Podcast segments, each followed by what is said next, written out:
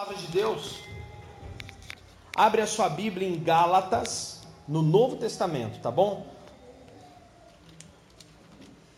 Você vai ver o livro de Romanos, Coríntios, e logo em seguida vem Gálatas no capítulo 6, tá?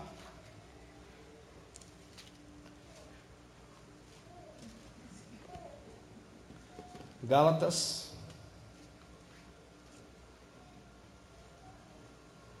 capítulo 6. Ah, irmão, outra coisa também, né? Davi está ajudando aqui também no louvor, uma coisa que é importante. Não cobra dele, não cobra dos teus também, tá? É... Nosso filho também é criança. E ele vai continuar brincando como criança, ter as peripécias de criança. Né? E eu nem quero que. Até falei para ele, filho, você está tocando louvor, mas não esqueça, você é criança. Né? Hã? Não pode ouvir funk só, né? Tão comum hoje em dia aí, né? Então, é, são crianças, tá, irmãos? Não vamos tratar, ó, oh, Davi, você, ó, você é o filho do pastor, né? Não, Davi não é o filho do pastor, ele é o filho do Daniel, tá bom? Ele é o filho do Daniel e da Carol, e ele é tão humano quanto todos aqui, né? Então vamos tratar ele do mesmo jeito, porque ele ainda está na fase de aprendizado, e aproveita, quando fizer um pouquinho mais de idade aí, meu amigo, responsa já era, né? Já era. Acabou o tempo da inocência, só o pó. Viu? Isso também seus filhos, irmãos. Não joga uma responsabilidade maior do que eles possam aguentar, não, porque senão você estraga a criança, né? E cai naquilo que Paulo fala: pais, não tenteis vossos filhos, né? E assim como os filhos também, não desobedeçam os pais. Honrem. Gálatas 6, aí a gente vai falar hoje sobre lei do retorno. O que, que seria a lei do retorno, né? Essa lei é verdadeira, ela é real, ela existe Será que no reino de Deus ela também é verdadeira? Ela se aplica à lei do retorno? Bom, lei do retorno é o que as pessoas falam, que o que você faz, você colhe. Aquilo que você planta, você colhe. Aquilo que você diz, você provavelmente ouve. Aquilo que você deseja é aquilo que você provavelmente vão desejar para você. OK? Então, lei do retorno é, segundo a ciência por aí e tal e tudo mais, é a lei da semeadura, que nós, na Bíblia, falamos. A gente está vivendo um divisor de águas no Brasil muito grande, né? Deus tem agido com misericórdia sobre a nação, a palavra de Deus tem sido pregada, muitas pessoas estão orando. Deus, a, a, a sua forma, porque Deus tem a sua forma de trabalhar, não é a do Daniel, nem é a da cultura cristã. Deus tem a forma dele e os seus propósitos. E ao modo dele, ele está trabalhando no Brasil.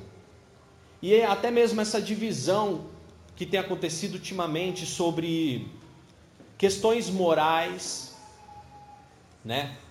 Acerca de questões, né? Com relação à sexualidade, com relação à idoneidade, com relação à honestidade, com relação a, a, a valores que a gente tem vivido é fruto de que o brasileiro ele vem de uma cultura cristã. Precisa de muita melhoria? Precisa, irmão. Não tenho dúvida disso. E Deus está trabalhando. E Deus vai bater a peneira, não adianta.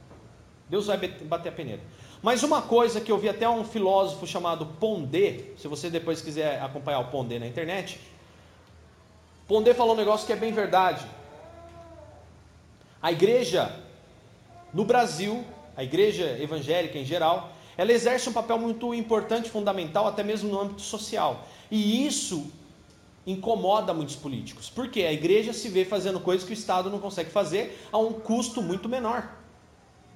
Então, por isso, essa briga política acerca de legaliza a lei de, de, daquele negócio de gênero e tudo mais. Mas uma coisa que eu quero destacar aqui, que o Pondé falou, que é uma marca registrada do reino de Deus e das coisas acerca do reino de Deus é uma palavra chamada meritocracia. O que, que viria a ser meritocracia? Meritocracia é um estilo de pensamento, viu irmãos? Em que aquele que trabalha é que tem direito a comer. Se você planta, você colhe. E isso é totalmente bíblico. E isso é totalmente intrínseco. A lei, como tem caminhado, nós temos caminhado para virar como até mesmo o Estado americano. Nos Estados Unidos, cada um colhe o que planta. Tanto que, por exemplo, o encanador lá ganha bem, viu, irmãos? O encanador ganha bem. Por quê? Porque lá o político não ganha tanto quanto aqui no Brasil. Lá não tem tributos como tem aqui no Brasil. Lá não tem leis como tem no Brasil, da forma como são administradas. Existe o pacote de leis federais e existem leis que se adaptam a cada estado em virtude das suas culturas, que são diversas nos Estados Unidos. E isso é fruto da, da cultura americana e cristã. Então a cultura base do americano é a cultura cristã. Tanto que, em suma maioria lá, eles são batistas. Batistas, não é nem a religião católica, é o batista que domina lá, em geral. Por causa da colonização americana e tudo mais, e a história da igreja lá. Então, isso nos Estados Unidos já é muito comum. Você ganha bem por trabalhos que você executa muito bem. Eles não pagam, aí eu vi um outro vídeo também do Pedro Cardoso, ele é parente até aquele ator, né, que é o Agostinho. Ele falou, ele esse, esse rapaz pensa muito, irmãos, e ele é inteligente, e ele, ele tem razão com algumas coisas que ele fala. E ele pegou, ele falou uma coisa que é bem verdade. Aqui no Brasil a gente valoriza o dinheiro, a gente não valoriza o trabalho da pessoa. Ele falou bem assim: é, olha, é impressionante como é que uma pessoa tem uma casa de um milhão e aí vem alguém para pintar a casa dela e cobra 5 mil para pintar, aquela pessoa acha que é caro. Pô, quer dizer que você tem uma casa que você compra por um milhão, mas você não tem 5 mil para pagar o trabalho de uma pessoa? E no reino de Deus a gente pensa assim, merece pagar 5 mil. Essa semana eu fiz uma reforma na, nas nossas alianças, que já estava bem antiga, e eu levei para um amigo, um amigo até inclusive que fez para mim, e eu cheguei lá ele, e quando eu cheguei lá ele falou: Olha, eu vou te cobrar só o preço que eu paguei nas pedras. Não vou te cobrar mão de obra. Eu falei: Isso está errado. Eu vou te pagar uma mão de obra, mesmo que você não vale por ser meu amigo, mas olha, a gente ficou nesse valor, eu vou te dar 50% a mais. E eu paguei a mais para ele. Porque ele trabalhou e merece o fruto do trabalho dele. Olha o que Deus fala para Adão lá no começo: ó, Adão, todos os dias da tua vida você vai ter que trabalhar e do suor do teu rosto você vai colher. Então, o que acontece? Existe uma discussão muito grande acerca disso, porque o reino de Deus é meritocrático. Então, meritocracia é quem trabalha que coma, que está escrito no Novo Testamento. Aquele que não trabalha, irmãos, aí Paulo fala: olha, irmãos, tira esses vagabundos do meio de vocês. Porque tem gente que vem no meio da igreja só para chupinhar, irmãos. Isso não é o caso de todos, tá? Existem pessoas realmente passando necessidade, existem pessoas que nós vamos acolher, existem pessoas que a gente vai ajudar, existem pessoas que a gente vai dar apoio. Mas essas pessoas também a gente dá a oportunidade de trabalhar. Que Paulo fala, dá oportunidade. Patrões, ajudem as pessoas, vocês que são servos, a gente vai ver hoje aqui, se você trabalha para alguém, não importa se ele é cristão ou não, não importa se ele professa a mesma fé que você ou não, faça para esse patrão como se você estivesse fazendo para Deus. Porque Deus te recompensará, porque Deus é meritocrático. Existem pessoas que infelizmente não querem nada com nada, e a gente vai ver nessa mensagem hoje, e a gente vai entender qual é a consequência disso. Então, irmão, hoje, em nome de Jesus, nós vamos meditar acerca disso em Gálatas 6, do versículo 6 ao versículo 10. E nós vamos falar sobre lei do retorno. E nós vamos falar, acima de tudo, sobre a lei da semeadura.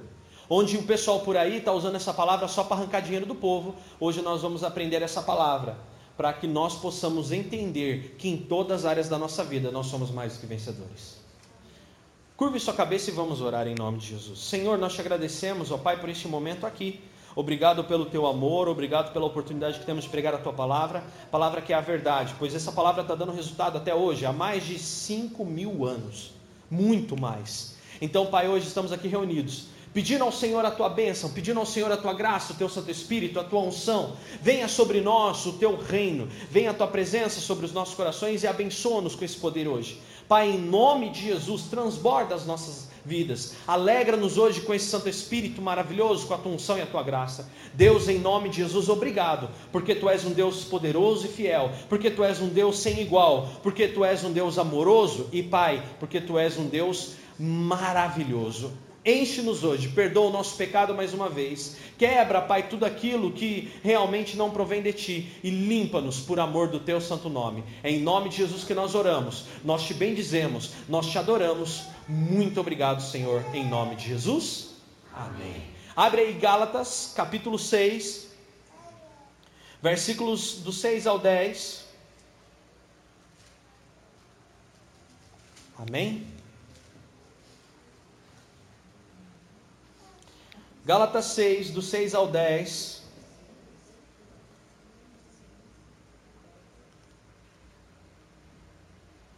Diz o seguinte: Aqueles que recebem o ensino da palavra devem repartir com seus mestres todas as coisas boas. Não se enganem. Ninguém pode zombar de Deus. A pessoa sempre colherá aquilo que semear. Versículo 8: Quem vive apenas para satisfazer sua natureza humana, vai colher nature... Né, dessa natureza ruína e morte, ou seja, para satisfazer a carne. Mas quem vive para agradar o Espírito, colherá do Espírito a vida eterna, coisas eternas. Versículo 9: Portanto, não nos cansemos de fazer o bem. No momento certo, teremos uma colheita de bênçãos se não desistirmos. Versículo 10 de Gálatas 6: Por isso, sempre que tivermos oportunidade, façamos o bem a todos, especialmente daqueles da família da fé. Você pode dizer glória a Deus por isso? Então o que, que nosso amigo Paulo está falando aqui para a igreja na Galácia? Paulo está dizendo o seguinte: olha, tudo que o homem plantar, ele colherá. Não tem para onde a gente correr. Não tem para onde a gente falar assim: "Ah, não, eu vou ficar numa boa, porque eu vou fazer o que eu quiser e eu sou eu tenho imunidade parlamentar, nada vai me chegar". Irmão, imunidade parlamentar não existe. O Brasil hoje vive o que vive, a miséria, algumas circunstâncias, porque existem N coisas que nós fazemos aqui que é antibíblico e atraímos sobre nós maldições. A gente faz coisas e atraímos sobre nós consequências malditas para a nossa nação. E ponto. Mas uma coisa que desde 2014, 2015 eu vinha orando ao Senhor, eu falei, Senhor, está para vir aí um, um, período de tribulação, o Senhor tem dito, na sua palavra o Senhor tem reforçado, que virá luta, que virá momentos de dificuldade. Mas e pai, e o teu povo? Nós estamos aqui no Brasil junto com eles. Nós estamos aqui nessa, nessa circunstância, né? Difícil. Não entendi. Chega lá, vem. Vai lá com o pai. E aí eu falei, puxa Senhor, e aí o vento vai vir e como é que a gente vai fazer? E aí Deus responde na palavra, assim como foi com o povo. Você quer ir lá agora? Quer ir lá? Vai lá. O que, que você quer? Acho que ele é. Aí eu peguei e falei, Deus, e aí? Vai vir o vento, vai vir a tempestade, vai vir o.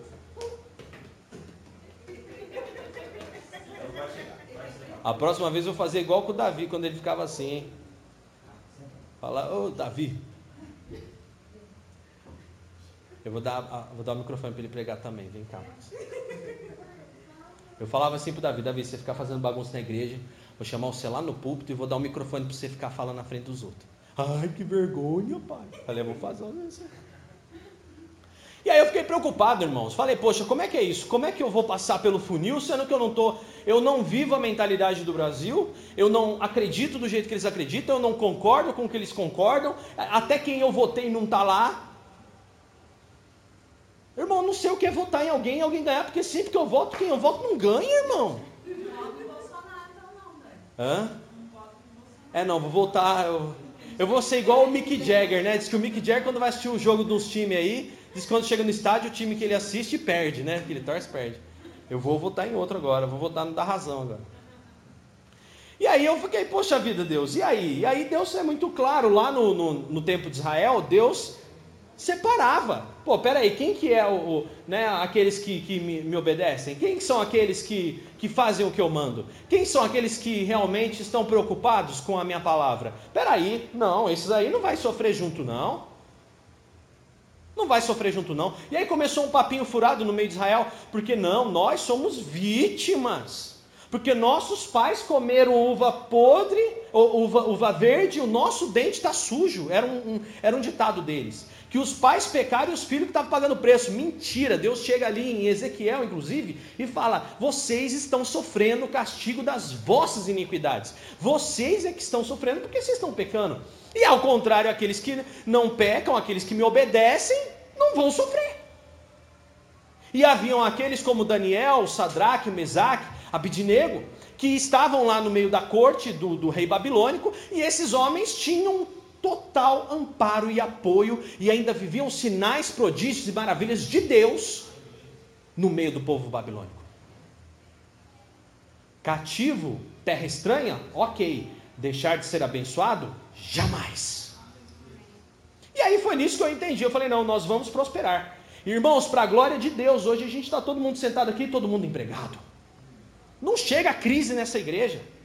Não chega doença nesse povo. Não chega nada, nada. Até no meio do nosso povo, uma época eu vi diferença entre aqueles que obedeciam e os que não obedeciam. Eu via claramente no meio da igreja, irmãos. Um surto de dengue na cidade, todo mundo ficando dengoso para lá e para cá. Aí eu orando, né? Aí o pastor fica assim, né? Orando, orando, e orando mesmo, irmão. Senhor, não deixa, não deixa chegar a praga, porque era praga. Não deixa chegar a praga tendo seus filhos, não deixa, não deixa. E aí, irmãos, todo mundo bem? Todo mundo bem. Primeira semana, aí, irmão, todo mundo. Aí tinha lá um povo meio que andava sempre na discórdia, né? O povo sempre do contra, né? E que não é que no meio, não, irmãos, não é do contra a minha opinião, não, tá? Porque vocês têm total liberdade para discordar de mim. Mas discordar da palavra é problema seu com Deus. E a pessoa não concordava com o que a gente pregava e queria viver do jeito que queria. E não é que essa pessoa pegou a tal da dengue, irmãos? Ficou dengoso lá? Não pegou ninguém, irmão. E pegou só essa pessoa dentro da casa dela. falei, eita Jesus, e aí, né? Então, irmão, anda direito com Deus, é lei da semeadura. Você vai receber as bênçãos de Deus tranquilamente. E eu não estou aqui falando de prosperidade financeira, eu estou falando de paz de espírito. Como assim, Dani? Porque olha só, agora vamos para os princípios gerais. Abre lá em Mateus 5, 43, 48, por quê? Não espere que você, porque você serve de Deus, que ah não, só quem prospera é de Deus. Só quem cresce é de Deus. Porque se não for da minha igreja, não pode crescer. É? Hum. Mateus 5 e 43. Vamos ler isso aí, ó.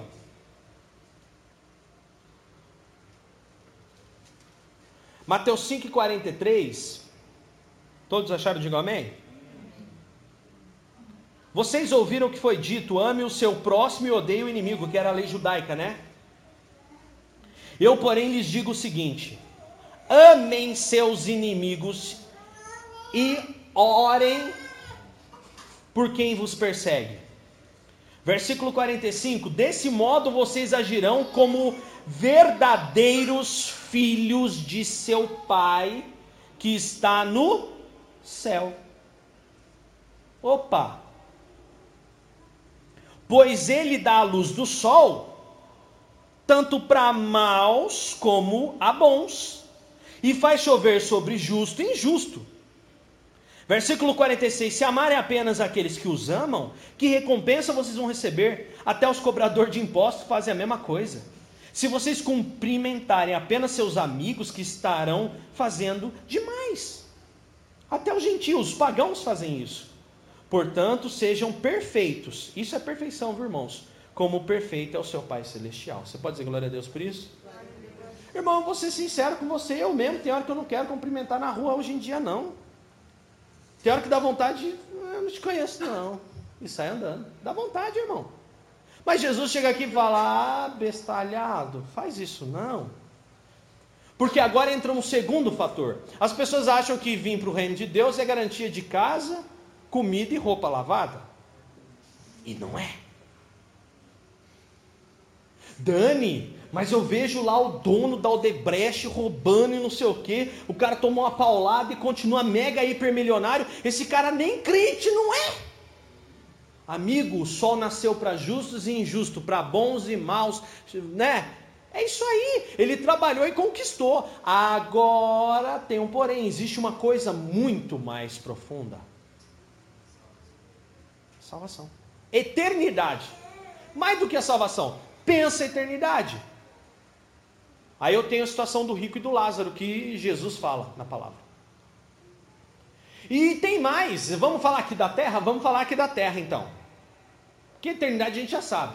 A glória eterna que nos está reservada, nada se pode comparar com as coisas deste mundo agora. Nada. Mas a gente tem um pensamento medíocre muitas vezes como cristãos que a gente acha que só a gente tem direito de subir na vida. Irmão, vai todo mundo que trabalhar e estudar vai, vai subir na vida. Todo mundo. Todo mundo. É só estudar, presta um concurso, se esforça, rala em cima dos livros e toca o barco. Você vai chegar lá. Então isso não vem dizer que porque você alcançou um bom resultado, que não sei o que, é, isso é Deus. Até o diabo pode fazer isso. O diabo chega para Jesus na tentação e fala: ó, se você prostrar me adorar, eu te dou o mundo inteiro, porque o mundo é meu. Só que existe uma virada de chave em tudo isso. Existe uma diferença entre o, o cristão que serve a Deus e aquele que não serve. E eu vejo isso latente. Eu vejo isso transpirando pelo poro do, da humanidade. O homem sem Deus é obstinado.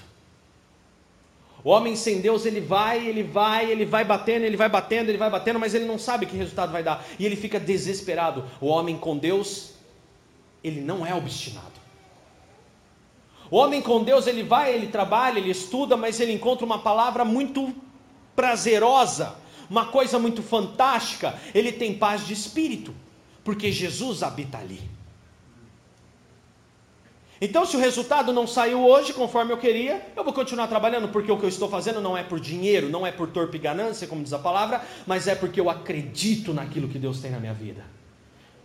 Como eu falei aqui no começo da pregação, teu filho tem um dom, investe nesse dom e desperta esse dom no teu filho. Ajuda o teu filho a crescer para que ele entenda que a vida não é por dinheiro, mas sim que a vida é por propósito. O dinheiro vai ser consequência,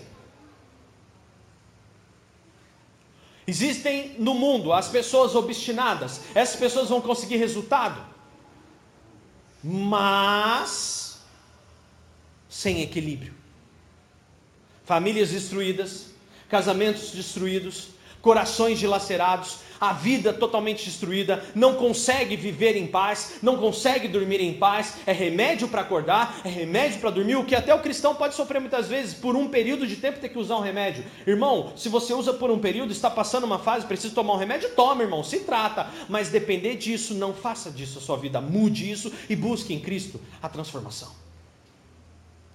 Então o sol nasce para justos e injustos, mas o que me torna diferente? Ser uma pessoa que age como Jesus agia tratando as pessoas bem, ainda aquelas que não mereceriam nem sequer o meu bom dia, eu dou bom dia para elas. Ainda que eu pudesse falar assim, irmão, quero que caia um raio na sua cabeça, te rache no meio.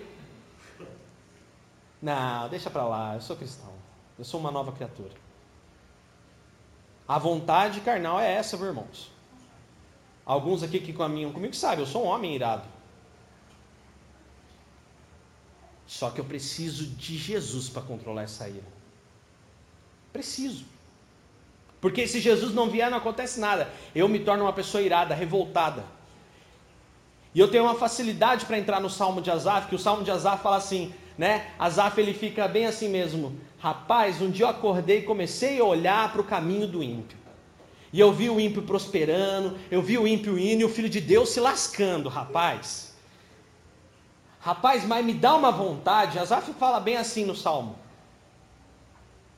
Mas aí eu me lembrei do Senhor. Eu sei que todas as coisas estão no controle dele e cada um colhe segundo né, aquilo que planta.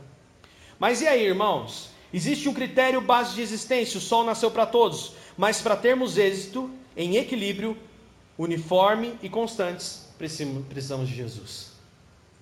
Equilíbrio, uniformidade e constância. Equilíbrio porque quando você, você prospera, tua família prospera, teu casamento prospera, a tua paz prospera, Jesus prospera em você. Você deixa de viver aquela coisa do tipo assim, ah, eu não tenho tempo para nada. Não, você tem tempo para tudo. Você é quem escolhe, você sabe disso. Você encontra equilíbrio para fazer todas as coisas, como diz Salomão, que tem tempo para tudo.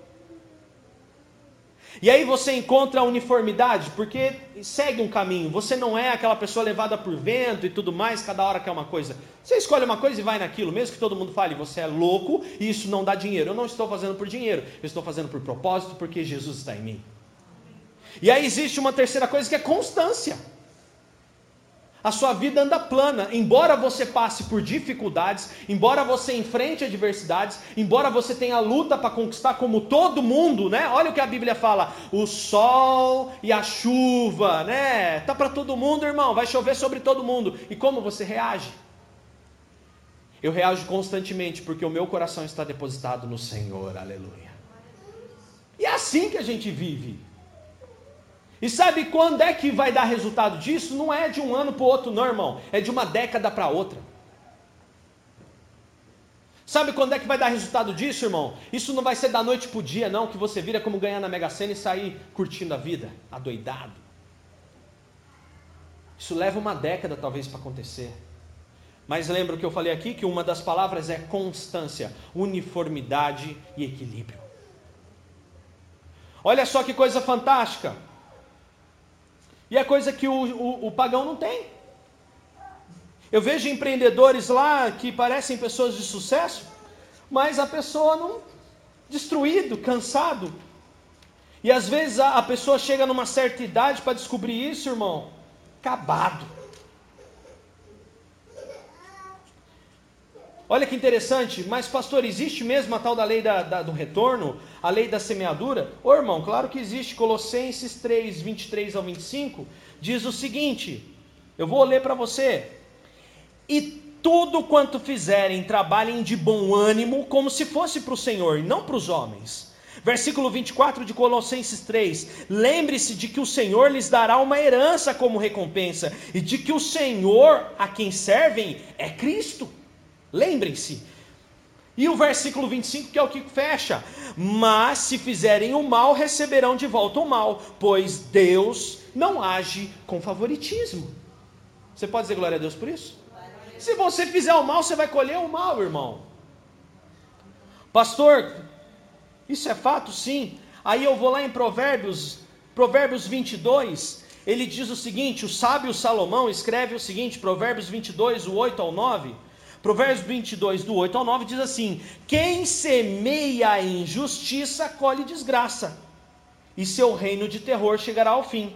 Agora, versículo 9: A pessoa generosa será abençoada, pois alimenta o pobre. Você pode dizer glória a Deus por isso? Tá vendo? Ó, quem faz isso, colhe isso, mas quem faz isso, colhe aquilo. Puxa, Dani, é verdade? É verdade. E aí depois eu vejo aqui, depois de Daniel, se você for um pouquinho para frente, no profeta Oséias, eu faço questão de ler com você, porque eu não tenho problema algum, nós não temos pressa. Oséias 8 e 7 diz o seguinte: Semearam ventos, colherão vendaval, os talos de trigo murcharão e não produzirão alimento. E mesmo que haja trigo, os estrangeiros comerão. Semeou vento, colhe tempestade falava acerca do povo de Deus que não queria fazer o que era correto e obediente ao Senhor. Semeou vento, colhe tempestade, não tem como.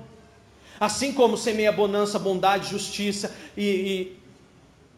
recebe de Deus, irmãos. Irmão, aqui eu estou falando, mas não leve para o lado material, por favor. Lei da semeadura não é uma condição só material. Lei da semeadura é uma condição da alma. Se vocês aceitarem as minhas palavras, eu e o Pai, então, eu e o Pai viremos e faremos morada. Essa é a, é a, é a lei de Salomão. Se então. Grava isso, irmão. Se fizeres tal coisa, então Sabe aquela condição de Deuteronômio 25? Se vocês obedecerem, se vocês fizerem, então vocês serão abençoados. Em contrapartida, se vocês não obedecerem, se vocês se desviarem, se vocês adorarem outros deuses, se vocês, se vocês, então virá uma tão grande destruição ao qual vocês serão dizimados de toda a terra. Davi, se você for fiel, você terá descendentes para sempre no teu trono. Então você terá descendentes para o seu trono. Se você, Davi, se desviar, então não terei parte no meu acordo com você, porque depende de você. Uau! Grave, se, então.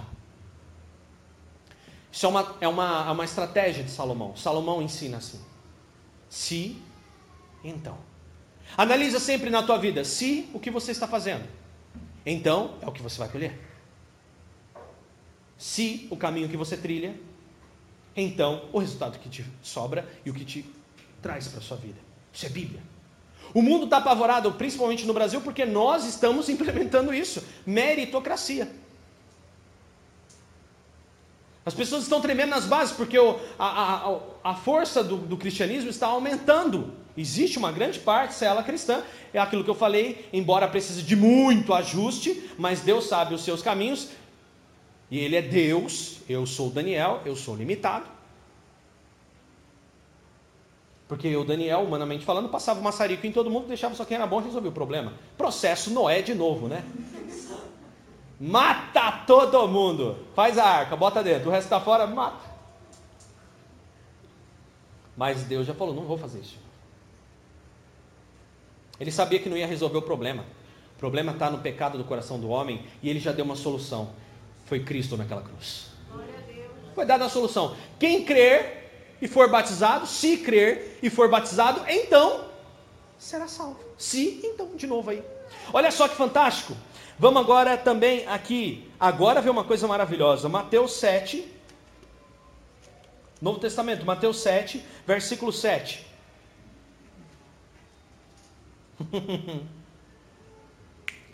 Agora você vai entender por que é importante orar.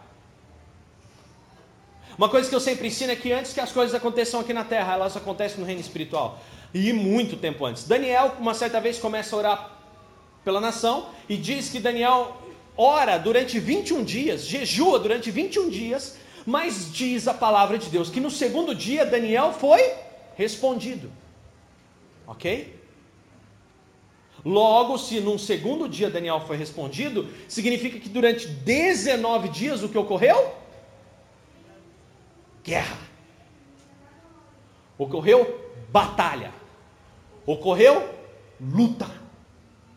Ocorreu perseverança. Aquilo que diz, aquilo, olha só, se a pessoa, o que, que a gente leu? Que se não desistir, se alcança. E aí Jesus fala acerca disso na salvação. Porém, aquele que perseverar até o fim, esse será salvo. É preciso perseverar até o fim. Não é abandonar a caminhada no meio. Não é abandonar a empresa no meio. Não é abandonar casamento no meio. Não é abandonar a educação do filho no meio. Não é abandonar uma profissão no meio. Não é abandonar. Não. Tem que fazer um planejamento, irmão. Você tem plano na vida? Você, você sabe para onde ir? Já escolheu para onde ir? Vai. Mas quem não quer, quem não sabe onde quer estar, irmão, fica em qualquer canto. Paulo já falava isso. Ó, eu sei para onde eu vou, sei onde eu estou, eu sei para que lado que eu vou, e eu sei qual a minha, qual a minha, o meu objetivo e a minha determinação. Eu sei para onde eu estou indo. Eu sei a quem eu sirvo. Problema do mundo hoje em dia é que as pessoas não identificam e não sabem o que fazem. Nem se preocupa. Nem nada. Como é que você espera? Aí Tiago fala, né? Você não sabe o que você quer, como é que você espera ser abençoado por Deus, querido? Escolha o que você quer agora. Faça um planejamento e Deus te honrará, aleluia. Principalmente emocional. A gente está chegando no final de ano agora, a gente a partir do dia 15 inicia o período de preparação. A gente vai divulgar nas redes do grupo os alvos de oração do período de preparação e durante 15 dias, irmãos, a gente não vai pedir dinheiro, a gente vai pedir casa, a gente vai fazer lista do Papai do Céu, né? Porque tem a lista do Papai Noel que algumas igrejas fazem. Querido Papai do Céu, este ano eu quero trocar meu carrinho. E eu quero também a casa, eu quero o prêmio da Mega Sena, eu quero ser empreendedor. Nunca estudou para ser empreendedor, mas eu quero ser empreendedor também. E eu quero, eu quero, eu quero. Aí o papai do céu olha e fala: ah, Você quer, neném? Vão trabalhar? Eu vou te ajudar. Por consequência. Esse eu vou te ajudar um contexto geral, porque nem isso ele não fala. Ele só fala esforça-te. Lê lá em Josué, não está escrito esforça-te combinado com eu te ajudarei. Não está escrito isso. Está escrito esforça-te. Você sabe que o resultado vai vir. Porque sabe quando é que você sabe que o resultado vem? Porque antes de que você comece a se esforçar, dentro do seu coração já existe uma imagem criada por Deus. E você sabe que aquilo provém do Senhor. É criada uma imagem. Então se esforça, irmão. Poder da oração em tudo isso. Mateus 7, versículo 7. Peçam e receberão, procurem e encontrarão, batam e a porta lhe será aberta. Pois todo que pede, recebe, que procura, encontra, e para os que batem, a porta é aberta. Respondam, respondam. Se seu filho lhe pede pão, você dá uma pedra? Ou se pede peixe, você dá uma cobra? Versículo 11. Portanto, se vocês que são seres humanos maus em essência, né, que é o que ele quer dizer, sabem dar bons presentes para os seus filhos, quanto mais seu Pai que está nos céus dará bons presentes aos que lhe pedirem. Versículo 12, que aqui é interessante, está destacado até nessa Bíblia que eu estou lendo, como a regra de ouro. Grifa o versículo 12. Em todas as coisas, não disse uma nem duas, ok? Em todas as coisas, façam aos outros o que vocês desejam que eles lhes façam. Essa é a essência de tudo que ensinam a lei e os profetas. Você pode dizer glória a Deus por isso? Ama o teu próximo como a você. Não entra nessa, é difícil, viu, irmão? Tem dia que eu acordo eu não quero praticar isso não. Eu não sou o Superman, embora eu goste de jogar lá na Marvel com o Homem de Ferro, eu não o sou. Eu não sou o Superman. Dá vontade. Mas a gente não é. E a vontade de sentar o dedo no, no canhão é grande. Mas a gente segura Jerusalém. Né? Segura aquele monstrão gigante que tem dentro de você, que é o ser humano carnal e humano, cheio de vontade de arrebentar com tudo, né, irmãos? Em todas as coisas, façam aos outros o que vocês desejam que eles façam a vocês. Essa é a essência de tudo que ensinam a lei e os profetas. E Satanás, sabe o que ele faz? Satanás ele sempre vai colocar um indivíduo que não faz isso por você e que faz o oposto do que você faz. De, olha, Deus é bom, mas Ele permite que nós sejamos provados para que a nossa fé seja estruturada. Não é uma fezinha, tipo a fezinha da Mega Sena, não. É uma fé firme e fundamentada. E para que ela seja firme e fundamentada, Deus por um tempo vai permitir que aconteça o quê? Vai permitir que você faça o bem, vai permitir que você trate bem, vai permitir que você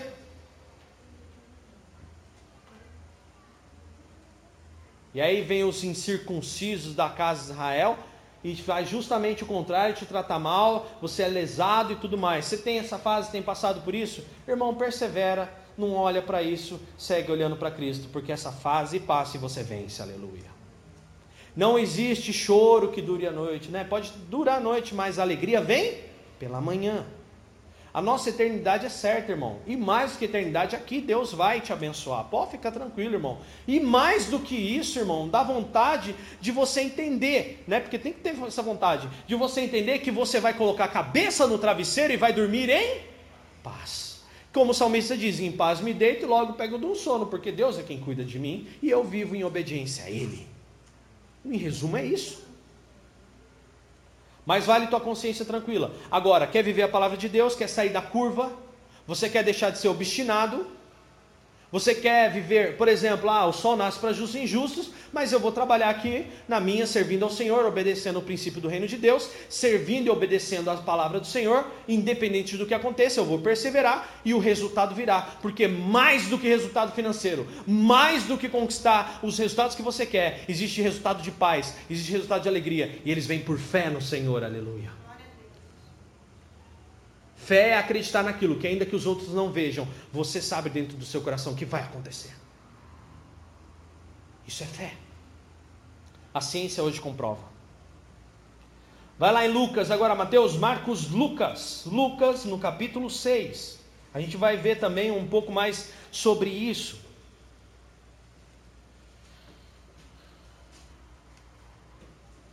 Ainda falando dessa linha de raciocínio, Jesus está falando sobre isso. E aí no livro de Mateus foi relatado uma parte, e agora Lucas colhe dados e dá continuidade naquilo que Jesus estava falando, nesse assunto aí.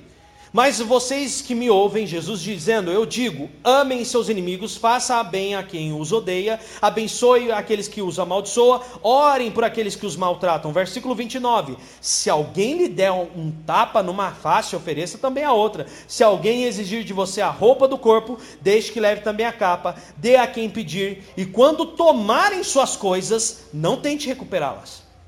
Façam aos outros o que vocês desejam que eles lhes façam. Versículo 32: Se vocês amam apenas aqueles que os amam, que mérito tem? Até os pecadores amam quem os ama. E se fazem o bem apenas aos que fazem o bem a vocês, que mérito tem? Até os pecadores agem desse modo. E se emprestam dinheiro apenas aos que podem devolver, que mérito tem nisso? Até os pecadores emprestam aos outros pecadores, na expectativa de receber tudo de volta. Versículo 35: Portanto, amem seus inimigos, façam-lhes o bem e emprestem a eles sem esperar nada de volta. Então a recompensa que receberão do céu será grande e estarão agindo de fato como filhos do Altíssimo, pois ele é bondoso até mesmo com os ingratos e perversos. Sejam misericordiosos, assim como seu Pai é misericordioso. Versículo agora 37. Não julguem, não serão julgados. Não condenem, não serão condenados. Perdoem e serão perdoados. Deem e receberão. O 38 é maravilhoso. Sua dádiva lhes retornar em boa medida, compactada, sacudida, para caber mais, transbordante e derramada sobre vocês. O padrão de medida que vocês adotam será usado para medir a vocês mesmos. Você pode dizer glória a Deus por isso? Olha do que ele vinha falando, ó. ele não falou em nenhum momento aqui sobre dinheiro no 37. Você vê? Não, ele não fala sobre dinheiro, ele fala sobre o que? Não julguem, não condenem, perdoem, deem. Sua dádiva lhe será retornada em boa medida, compactada, sacudida e transbordante. Isso daí está junto com aquele capítulo de Mateus, aquele trecho de Mateus. Aonde a gente erra? É que por causa dessa palavra a gente acredita que a gente só tem que andar com quem pisa na gente. Isso não é verdade. Por causa dessa palavra parece que você fala assim: não, agora eu tenho que ir em quem me pisa. E não é isso que acontece. Esses virão por conta própria. Satanás faz questão de colocar no caminho e Deus permite para que você possa aprimorar o amor dele e se aperfeiçoar em vocês. Ok? Mas veja Jesus. Jesus, enquanto não foi chegado o seu tempo, o que ele, o que ele disse? Ele disse o seguinte: Jesus disse, vamos pregar. E aí ele fala num determinado momento: agora é chegada a minha hora, vamos entrar em Jerusalém. É chegada a minha hora, porque ele sabia que quando entrasse em Jerusalém seria morto e crucificado. Então Jesus foi aonde ele era recebido. Jesus chega para os discípulos e fala o seguinte: Olha, meu filho, vai lá e vocês vão, pregue o reino e não, não, não, não se atenha naquelas, naquelas saudações gigantescas. Não, não. É para ir pregar. Se alguém parar vocês, fala que depois vocês passam. Se alguém receber vocês e der um lugar para vocês ficar, fique. Se a pessoa não receber você, se a pessoa não te der um lugar para ficar, você, como critério de reino de Deus, sai daquela cidade, bate o sapato ali na bondade, no amor de Deus e toca o teu barco. O apóstolo Paulo passa viajando durante muito tempo. Há um chamado período da dispersão também ali dos apóstolos, eles estavam em Jerusalém, matam Estevão e com isso os, os, os discípulos fogem, porque Jesus disse: iniciará uma grande, grande é, perseguição a vocês. E aonde perseguirem vocês, vai para outra cidade. E se chegar nessa cidade, vai para outra. E vai para outra. Fujam da perseguição. Não chega, não dá uma do homem de ferro e não tenta sentar a espada em ninguém. Ok, Pedro? Né, que Pedro, Pedro queria arrancar a orelha de Malco lá. Porque Pedro, com a, ó, se com a espada você pegar para matar, é com a espada que você vai ser morto. Lei da semeadura, viu, Pedro? Está escrito isso no livro de Marcos. Então fujam. As pessoas não querem vocês, fujam. A pessoa te persegue, larga ela para lá e vai para outro canto. Você está aqui no ministério, eu começar a te perseguir, vai para outra igreja, irmão. Que Jesus nos ensina com isso, uma coisa que até o Augusto Cury fala num dos livros dele. Vá aonde você é celebrado. Jesus chegava e era bem recebido. Quando ele entra em Jerusalém, as pessoas colocavam folhas no caminho dele, saudando ele como rei. Olha, o rei dos judeus. E o que tudo isso tem a ver com a lei da semeadura? É que além de tudo isso você precisa de sabedoria, você precisa orar. Ore, o objetivo é a tua oração, como eu falei ali. É importante orar para você colher, irmão. Se você não está orando, irmão, desculpa falar, a sua vida vai ser bater cabeça. Eu estou falando porque eu sei disso na prática. Vindo de um ministério de louvor, o músico é um dos que menos ora, irmão, e lê a Bíblia. Se tem um bicho vagabundo dentro da igreja, é músico, irmão. Nosso Deus do céu, eu era músico, porque você, é, é, é uma dependência de música, que você sobe lá, louva, sente a presença de Deus, você acha que tá bom pra caramba, e não tá, irmão. Amém, músicos? Fala Deus. Irmão, sem oração e palavra não vira. Agora a gente vai entrar no período de recesso. É, Terça-feira não tem estudo bíblico, né? Vai voltar no dia 19, a gente vai ter uma reunião de confraternização e a gente dá umas férias no estudo bíblico. Mas a oração de segunda não para, irmão, porque oração não para, não para, não para, não. né? O povo inventa tanta porcaria, irmão. Oração não para, irmão. Lembra disso, oração não para, não para, não para, não. É isso. E você quer colher vitória, você quer colher uma coisa que você não planta. Sendo que você é um homem e uma mulher espiritual. Você é uma pessoa conectada com Deus e é Deus quem manda as bênçãos. O que te faz diferente do sol que nasce aí? Você está feliz com o resultado que você está tendo hoje na sua vida pessoal, emocional, espiritual? Rapaz, você está só no sol e na chuva. Você está colhendo o que todo mundo colhe. Você precisa começar a dobrar o teu joelho e orar, buscar a palavra e praticar, porque você vai sair da curva. Você vai receber mais do que isso. Você recebe a certeza da vida eterna. Você recebe aqui hoje a concretização dos sonhos de Deus para você. Sai da curva, irmão. A maioria está aqui preso nesse daqui. Sai disso, extrapola. Começa a viver a lei do retorno na tua vida. Celestial. Rapaz, eu vi um cara hoje que não sabe nada do reino de Deus falando sobre lei do retorno. Eu falo, nossa, Jesus, o sol e a chuva do injusto também tá bom, hein? Se Deus faz isso para o incrédulo, gente, abre o teu olho, você não sabe o que está esperando para você, a paz que excede todo entendimento, aleluia. Que em paz você faz muito mais coisa, muito mais coisa. Olha que coisa fantástica. E aí, lá em João 4, 16 ao 19, eu não vou ler, mas você pode ler depois, você já ouviu essa história? Uma certa mulher à beira de um poço, Jesus está conversando com ela, falando acerca do reino de Deus, de repente ele fala assim: vai lá e chama o teu marido. Aí a mulher vira assim: não, não tenho marido não. Aí Jesus fala: é, você já teve uns cinco. Aí ela vira e fala assim: vejo que és profeta revelou minha vida, né? Tô nessa lasqueira. Olha o que Jesus fala: tu tá nessa lasqueira porque tu decidiu viver essa lasqueira. Porque você decidiu ter um e outro e outro marido. É por isso que você está vivendo isso. Você está dilacerada assim, a sua vida está destruída porque foi uma decisão sua. Então, nós somos o que decidimos e nós somos frutos das nossas decisões. Você é fruto da tua decisão. Se hoje você está vivendo o que você está vivendo, você escolheu isso. Chegou um momento em que Deus não chega e fala assim: ah, eu acho ridículo, irmão. Aquela pessoa que chega lá, as coisas dão errada, e Deus, hein? E o Senhor mandou eu fazer. Mentira, Deus não mandou nada.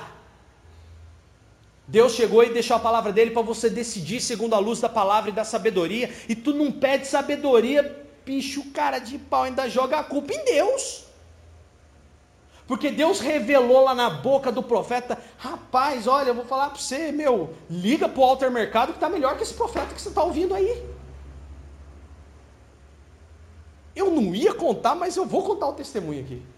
Rapaz, essa semana eu estava escutando, né? A gente mora em prédio, né, irmão? Tem que falar até baixo. Eu moro em prédio. Aí estava tendo um culto na casa de alguém lá. Existe o, o, o, o, o como que é? É o tele tinha até num, num programa de humor, é o. É o telepatroa ali, telepatroa, o telepatroa que ficava a, as diaristas na janela assim, conversando. Rádio patroa, rádio patroa. E ali no meu prédio tem um rádio patroa ali no meio do prédio. Aí se o vizinho fritam. Se o. Eu não sou. Não. Se o vizinho frita um bife lá no primeiro andar, eu dá botar a cara, irmão. Joga pra cima a mistura. E eu estava escutando, estava tendo uma reunião na casa de uma pessoa lá. Rapaz, misericórdia, eu fiquei arrepiado, meu irmão. Isso não é do poder de Deus, não. É de vontade de descer lá e falar, Jesus, abre o olho, não tem nada a ver.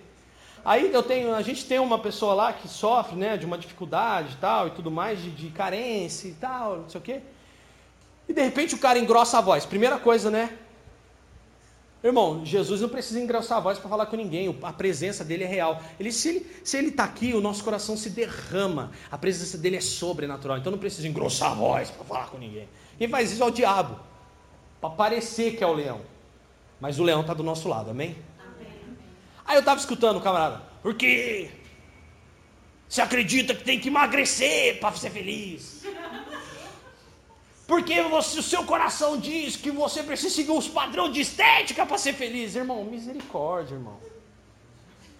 A minha vontade era descer lá, irmão, falar: Irmã, eu tenho um plano da Herbalife lá em casa, vai resolver o seu problema. Misericórdia, irmão. E a palavra, onde é que está? A paz. Irmão, a gente não depende disso para viver, irmão. A gente depende de paz. A gente colhe o que a gente planta, irmão. É isso. E tem gente correndo atrás de profetado e não sei o que, e o diabo vai colocar um doido lá para falar qualquer coisa para ele. E aí chega lá, acontece, e aí o cara vira, porque é de Deus. Não, você está vivendo o que você escolheu viver.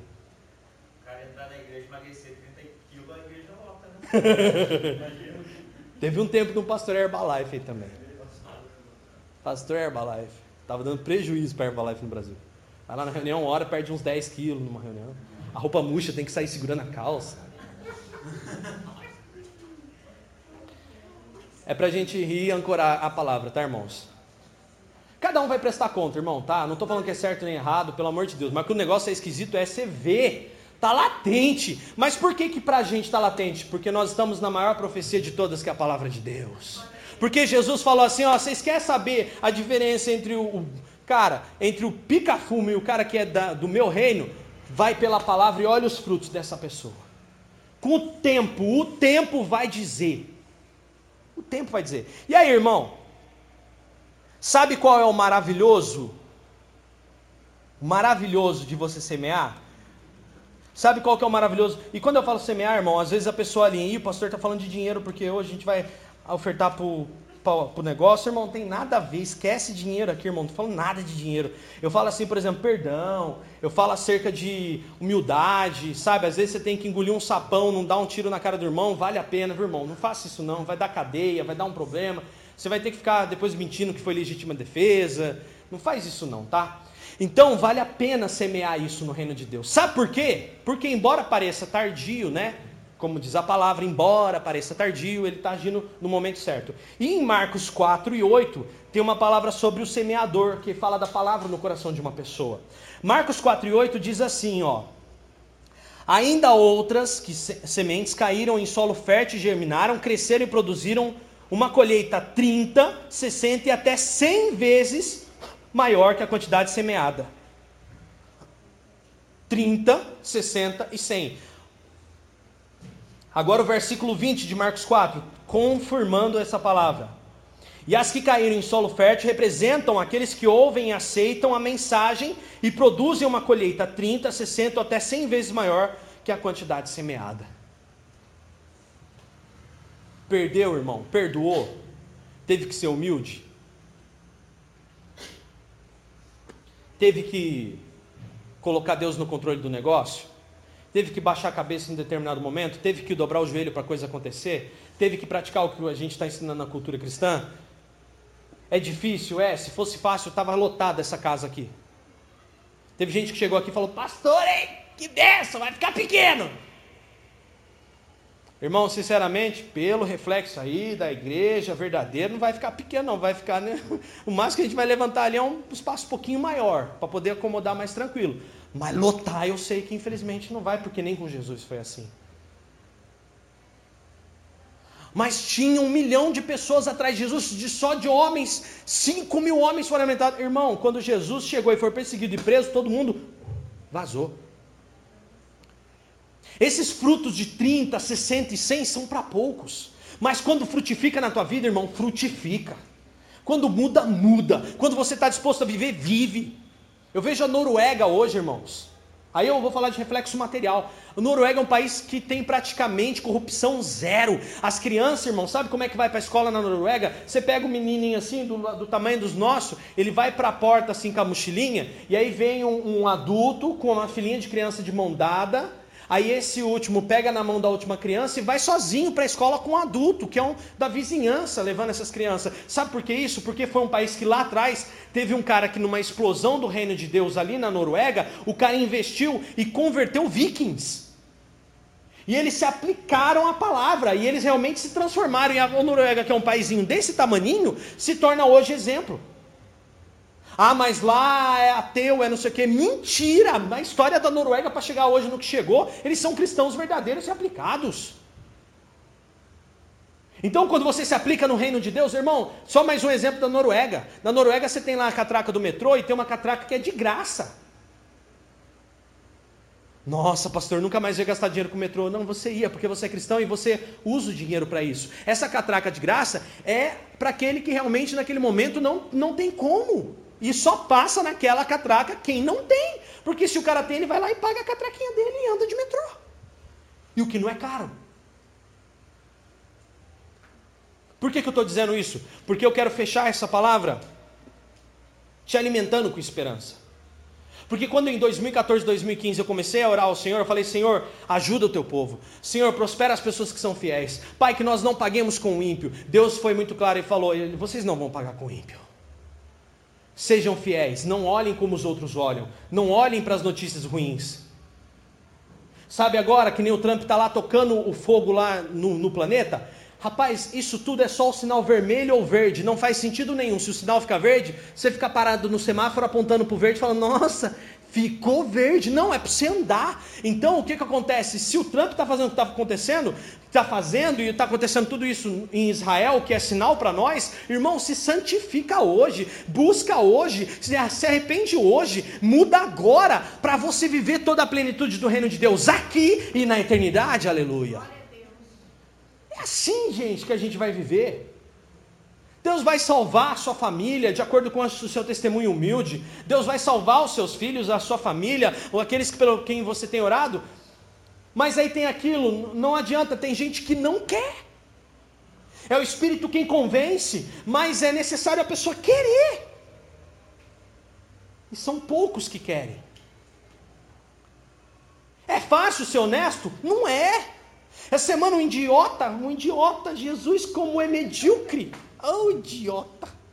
O povo cego que vai caminhando para o inferno e não enxerga isso, me fala, é, você, falaram assim mesmo, você só pode acreditar em Papai Noel, Coelhinho da Páscoa, você acha que tem gente bom mesmo? Porque todo mundo, não conhece um empreendedor que não sonega, que não faça, irmão, eu vou falar uma coisa para você, eu respondi para ele, eu conheço. Eu conheço pessoas que pagam imposto direitinho, eu conheço pessoas que estão lutando, estão buscando em dia, colocar suas contas em dia, ser honesta, eu conheço.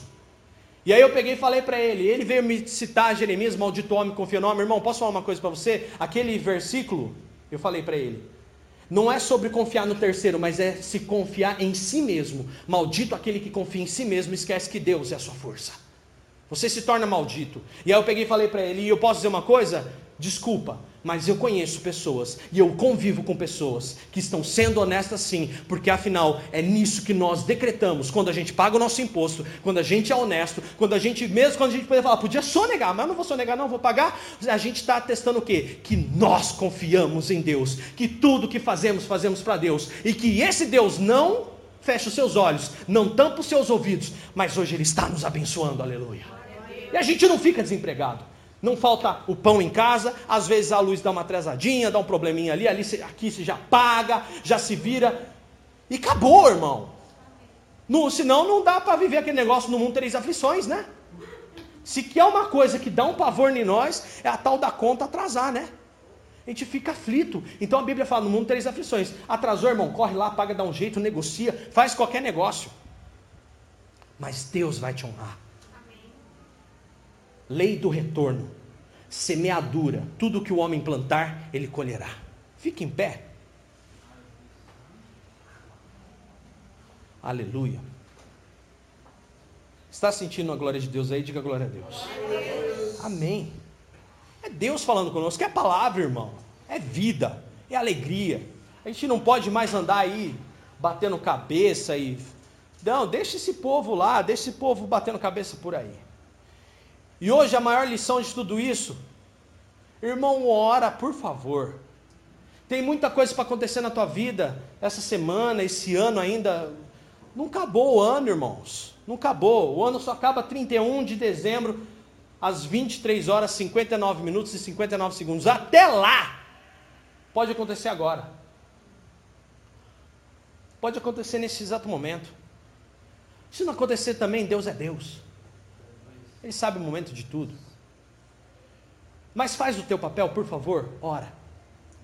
A partir do, e eu vou dizer mais, ora até o dia 15, tá? Pedindo. Para pedir coisas materiais. Eu vou orar até dia 15 pedindo coisas materiais para o meu, pro meu Senhor.